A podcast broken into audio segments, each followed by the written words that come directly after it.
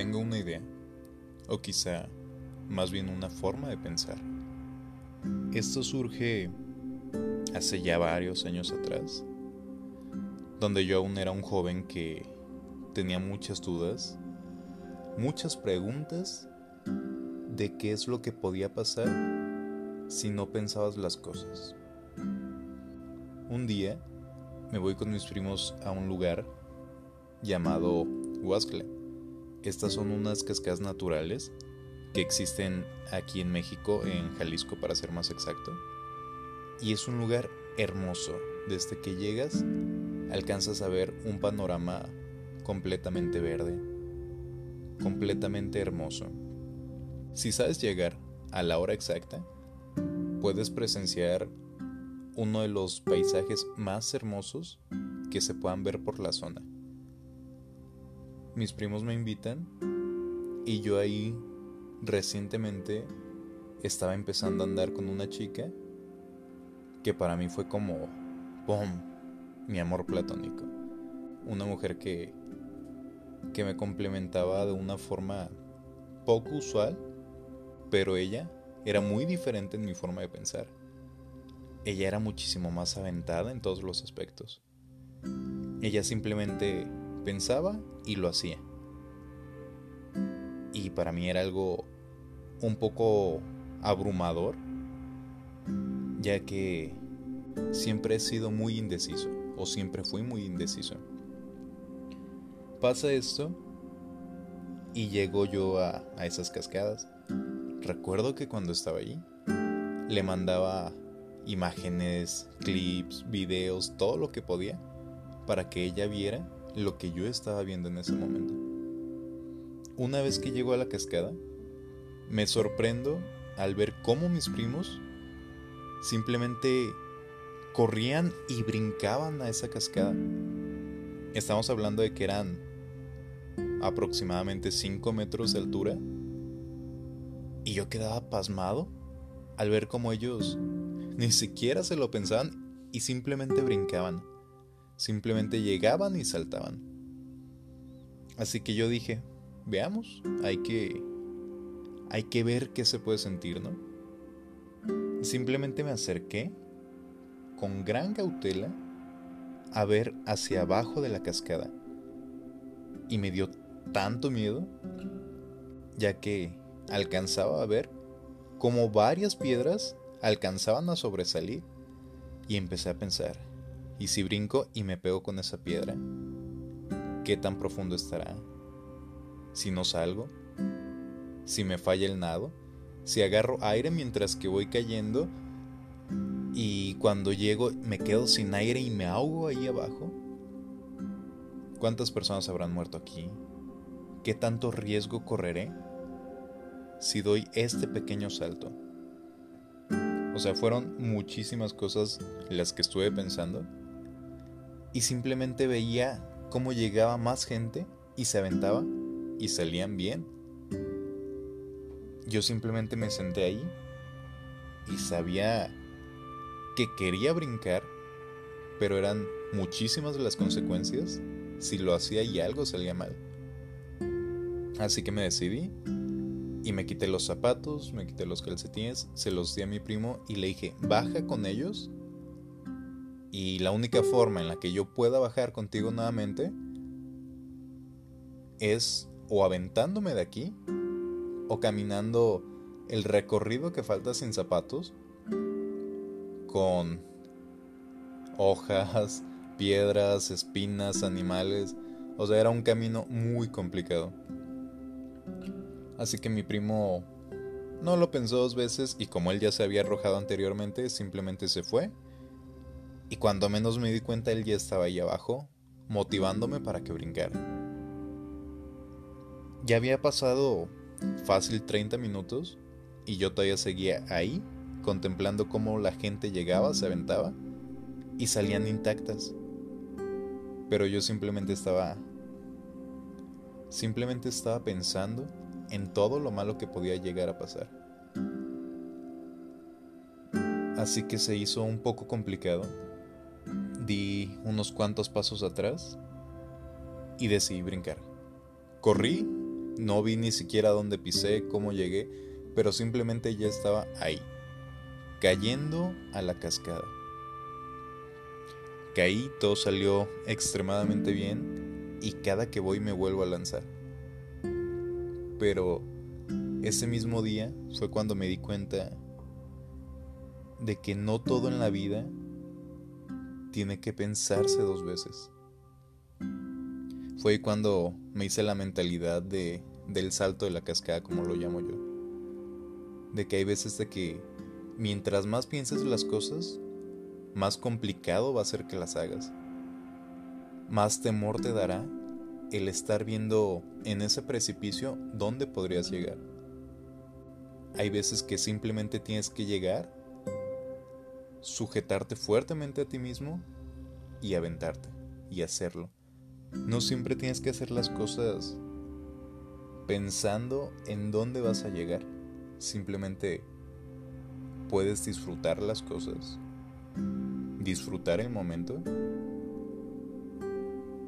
y ver qué más sale adelante. Así que sí, a veces es arriesgado y a veces puede que no tenga un final satisfactorio. Pero mientras más pienses las cosas, puede que llegue alguien más que tome una oportunidad que tú estás dejando ir. Así que sí, piensa las cosas, pero no de más. Hay veces que simplemente necesitas que alguien más a lo lejos te grite que sí puedes y lo hagas.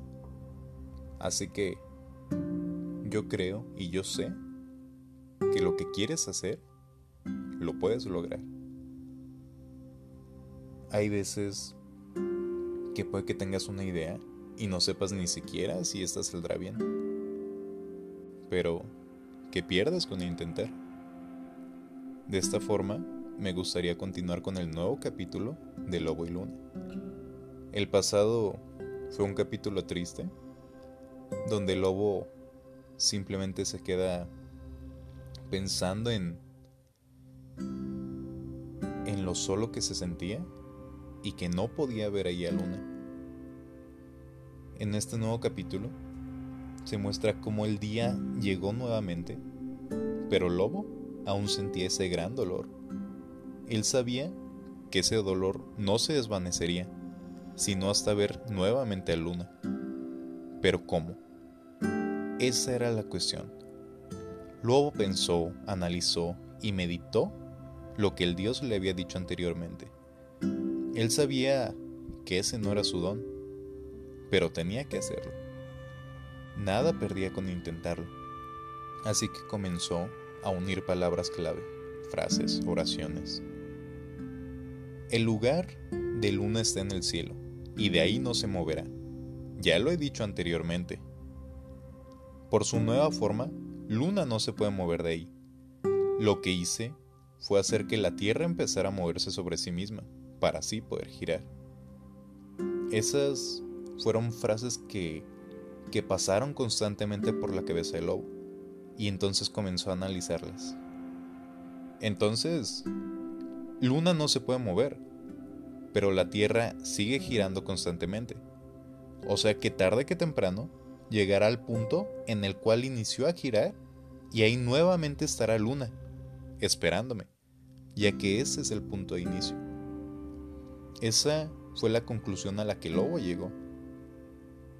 Era tan simple como eso, pero su rabia fue la que actuó y no lo dejó pensar con claridad. Así fue como Lobo comprendió un poco mejor del por qué Luna siempre meditaba y pensaba antes de hacer las cosas. Lobo tenía su idea y estaba firme y creyente en ella. Así que solamente le quedaba esperar para poderla confirmar.